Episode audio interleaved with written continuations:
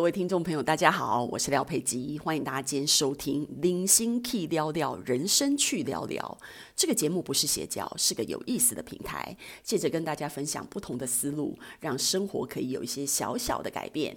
今天我们要讲的题目是：依附感越低，幸福感越高。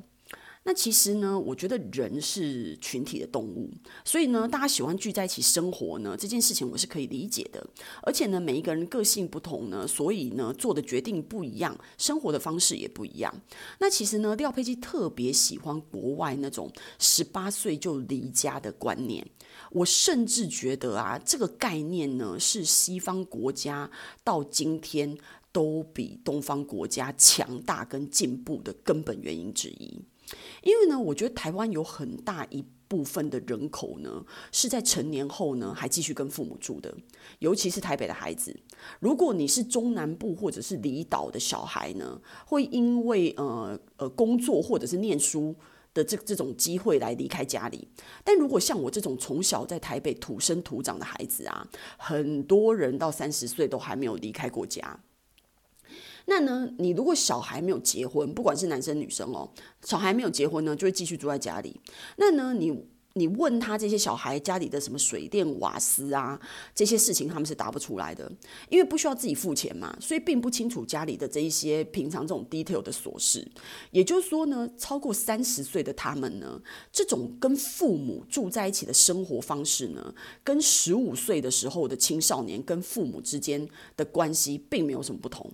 所以呢，父母都已经忘记小孩其实已经大学毕业这么多年了。因为如果继续这样住下去的话呢，他们根本就不会想到说，其实他们眼中的小孩，其实在生理上完全已经具备自己抚养下一代的，你知道第三代的这种真正的成熟度。那所以呢，你你要问小孩的话，小孩会觉得说，诶。我觉得跟父母住很好啊，我不用做家事，对不对？然后吃住也不用付钱，很划算啊。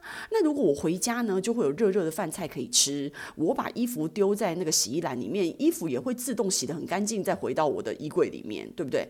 那父母也会心里面想说，哎，我绑小孩在身边多一年是一年呐，我帮他缴个水电费算什么？我帮他做家事也没关系啊，只要小孩子一辈子都不要离家，都陪在我身边，我做什么都愿意呀。所以这个就是你知道吗？父母的心思跟小孩的心思两边结合在一起呢，就会让小孩跟父母呢完全的绑定。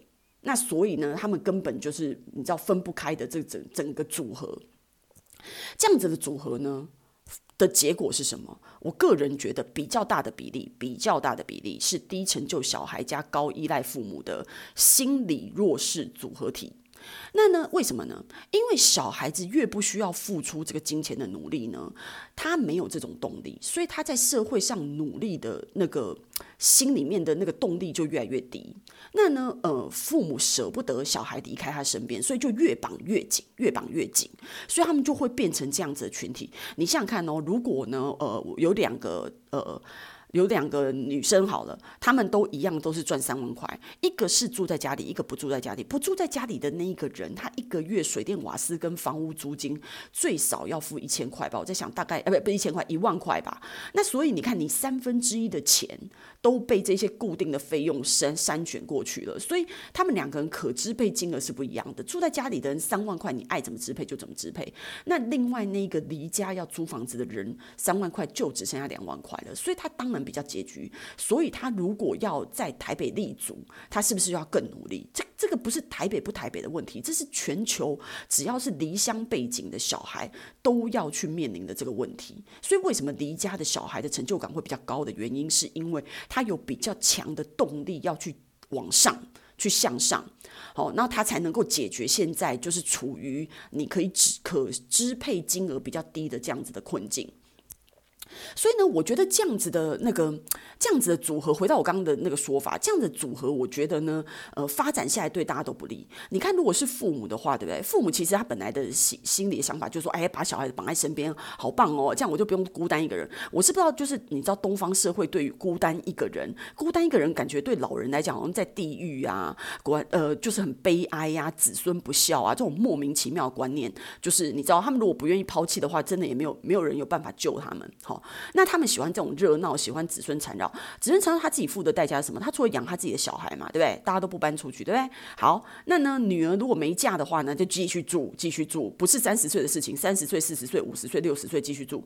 然后呢，呃，儿子呢，如果娶媳妇的话，哎，也把媳妇都搬进来，好，大家越搞越大。的一一大坨的一个生活，好，那一大坨的生活呢？你把媳妇搬进来以后呢，再就是婆媳之间的摩擦嘛。对不对？你就把这个摩擦力加大，因为你的空间全部大家挤在一起，然后生活大家挤在一起。你把现在的这种商业社会跟推到三十年前的农业社会一样，大家庭啊，大锅炒这种情况，我觉得蛮糟糕的。好，那父母不是只有就支付他他支付的越呃的劳力跟金钱越来越多，本来帮小孩付这种水电瓦斯啊，然后帮他做家事，对不对？然后到最后就媳妇进来的也要帮媳妇付水电瓦斯啊，然后再做家事，对不对？然后。等到呢，孙子生下来之后呢，诶，因为大家住在一起，好像你不帮他带孙子呢，感觉也说不过去，你知道吗？在这种半推半就的情况之下呢，你美好的退休生活从此跟你 say goodbye 啦。所以呢，你就要开始呃，你知道吗？继续付出。那这件事情就是父母的那个剧本推演是这样。那小孩的话呢，他也是一样啊，就是大家一起。那所以就会衍衍生成那种什么教养的观念不一样啊，什么的，凡此种种一大坨，会变成是这样。那我想要说的就是说呢，其实我觉得这种这种互相依附的感觉哦，不是说只有家庭而已。你你在谈恋爱，很多人也是一样啊。很多人是那种一一一谈恋爱就在朋友圈消失的人，你知道吗？那所以呢，他们是那种强力依附在对方身上。所以呢，长此以往呢，如果你们两个人继续在一起的话呢，那你的生活就越来越狭隘。因为你说周遭都没有朋友，你们两个人像橡皮糖一样就黏在一起哦，那就你你们的生活就越来越窄，越来越窄。那如果哪一天分手的话呢？你抬头一看，哎，我整个生生活圈、社交圈都没了，自己也不知道应该要何去何从。那我要表达就是说呢，其实我觉得人哦，这一生。本质上其实就是一个人的，你的人生从头到尾呢，可以陪你走到从第一天到最后一天的人，就是你本人，你自己而已。不管是你的父母、你的子女、你的兄弟姐妹、你的另一半，甚至你的朋友，还有宠物，都只是陪我们人生的某一个阶段的路程而已。所以我要表达是什么呢？我觉得第一。依附感的人，就代表你的选择权是高的，因为你没有那种很强力的依附感，所以呢，你有很多人在身边的时候，你很享受人群；你没有人在身边的时候，你也可以独乐乐。所以，这种低依附感的人群啊，他在任何的时候为自己创造幸福感，因为幸福感是很多东西堆叠的。我刚刚说，因为你低依附感的情况之下，你就会比较独立；你因为比较独立，你就需要比较努力。所以你因为努力，你就越会幸福。这个这个剧本就是这样演的。所以呢，在这样子的情况之下呢，低依附感的人呢，他到最后按照这个剧本演下去呢，他的幸福感他往往都是比较高的。所以廖佩基在这边就是会倡导大家呢，过低依附感、高幸福感的生活。那这些生活呢，需要你从你自己的你你现在开始检视你自己的工呃工作，检视你的家庭关系，检视你的伴侣关系，然后来往这个低依附感、高幸福感的方向去迈进。所以呢，我们今天的分享就到此结束喽。希望大家喜欢今天内容，然后呢，喜欢内容的朋友呢，可以订阅跟留言哦。我们下次见。